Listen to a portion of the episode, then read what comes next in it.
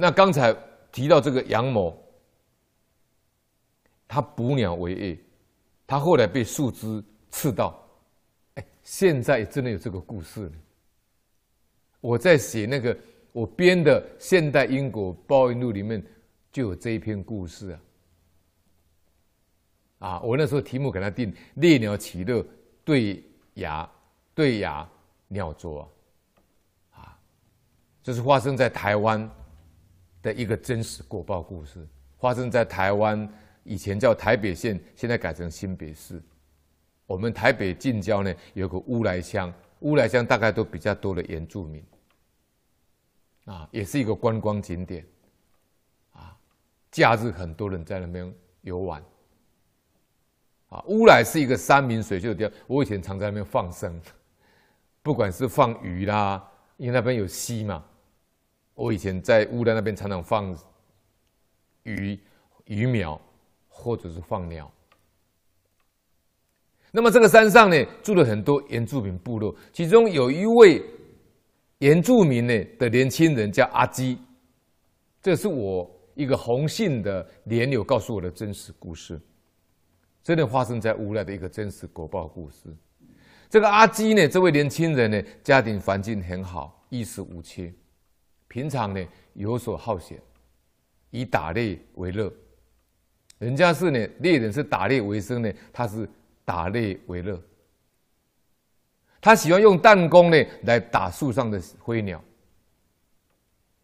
我上次也有讨论过，我也忏悔过，我小时候也有用弹弓打鸟。后来我头部就很痛，后来我就忏悔，这样十几年来的放生呢，真的也有消自己这些业障，啊，自己也忏悔，也也诵经的回向，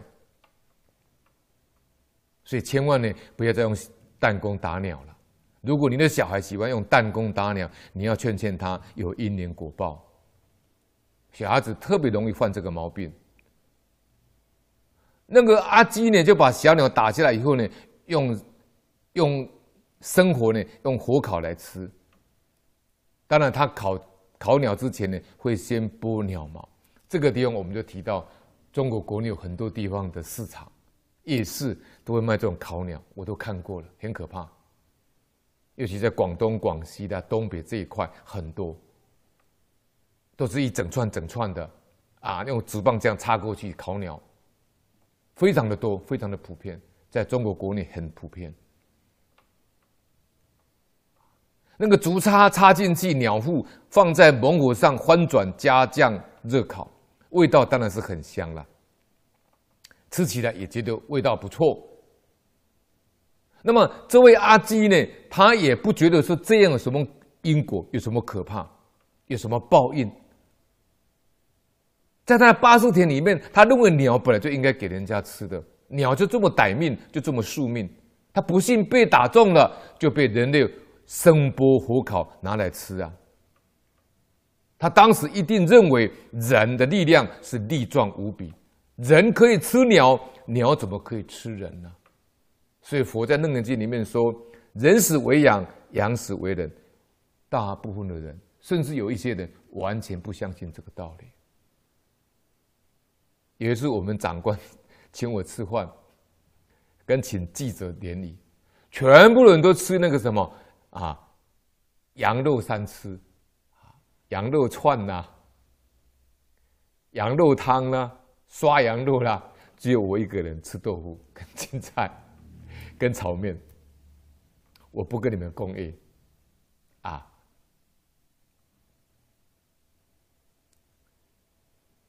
所以阿基呢，他不认为会有因果报应，所以他就一直这样打猎下去。可能他福报还不错，福报还没用完。业报还没有到来，但是终于这一天果报来了。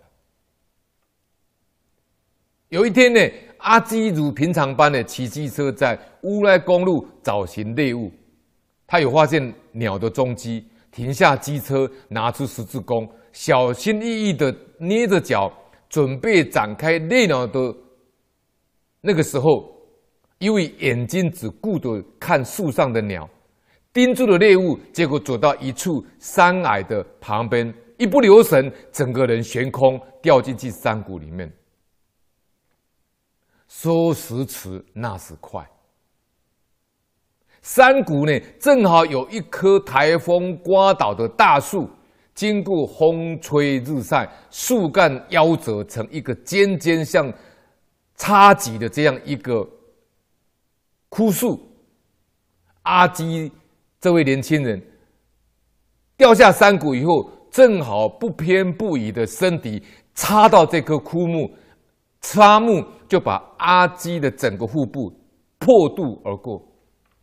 阿基呢，这位年轻人便倒挂在插物上，像极了他以前烤小鸟用竹片插进去鸟腹部一样。阿基失踪两三天以后，家人在找他，大家都在找，终于在离机车不远的地方山谷发现他的尸体，但是他。已经死亡两三天了，肠肚外露。阿基的这位年轻人，两个眼珠、眼球都被鸟鸟禽啄走了，就啄鸟鸟会把它啄嘛，鸟啄就把它吃掉了，两个眼睛就不见了。所以眼珠不见，凹陷进去。阿基的脸部、两手均被鸟禽啄得密密麻麻小洞伤痕。血迹斑斑，当然，身体经过日晒也有恶臭味，引来一大堆苍蝇争相吃食，是活生生的、血淋淋的杀生猎人者的下场跟果报。佛经上说了：“人死为羊，羊死为人。”这个“肉”这里面呢，这个字里面有两个人呐、啊。六道是互相轮回啊，互相吞啖啊。谁说只有鸟人吃鸟呢？鸟不能吃人呢、阿基在杀鸟、炭烤、痛快享受之余，万万没想到有一天他也会像烤鸟一样被木叉穿肚而过成烤人。他那一对专门用来盯鸟找猎物的眼睛，这算是凶手了。也被这个鸟族来依法审判，被阿基杀死鸟的亲族来执法，把他两个眼球挖出来孵化了。阿基在打鸟的时候，看到鸟被打中掉下来那一刹那兴奋，他可能也没有想到他会那么年轻就早死，可能他认为他还年轻，可以活到七八十岁，而且也不会想到。他无法寿终正寝，曝尸在荒野呢，成孤魂野鬼。而且他福报也不错，有个不愁衣食的环境跟家庭。这个福报却变成让他去游山玩水、打猎造业。因果跟业力是很公平的。当你福报还很厚、很厚实的时候，业力当然不会现前。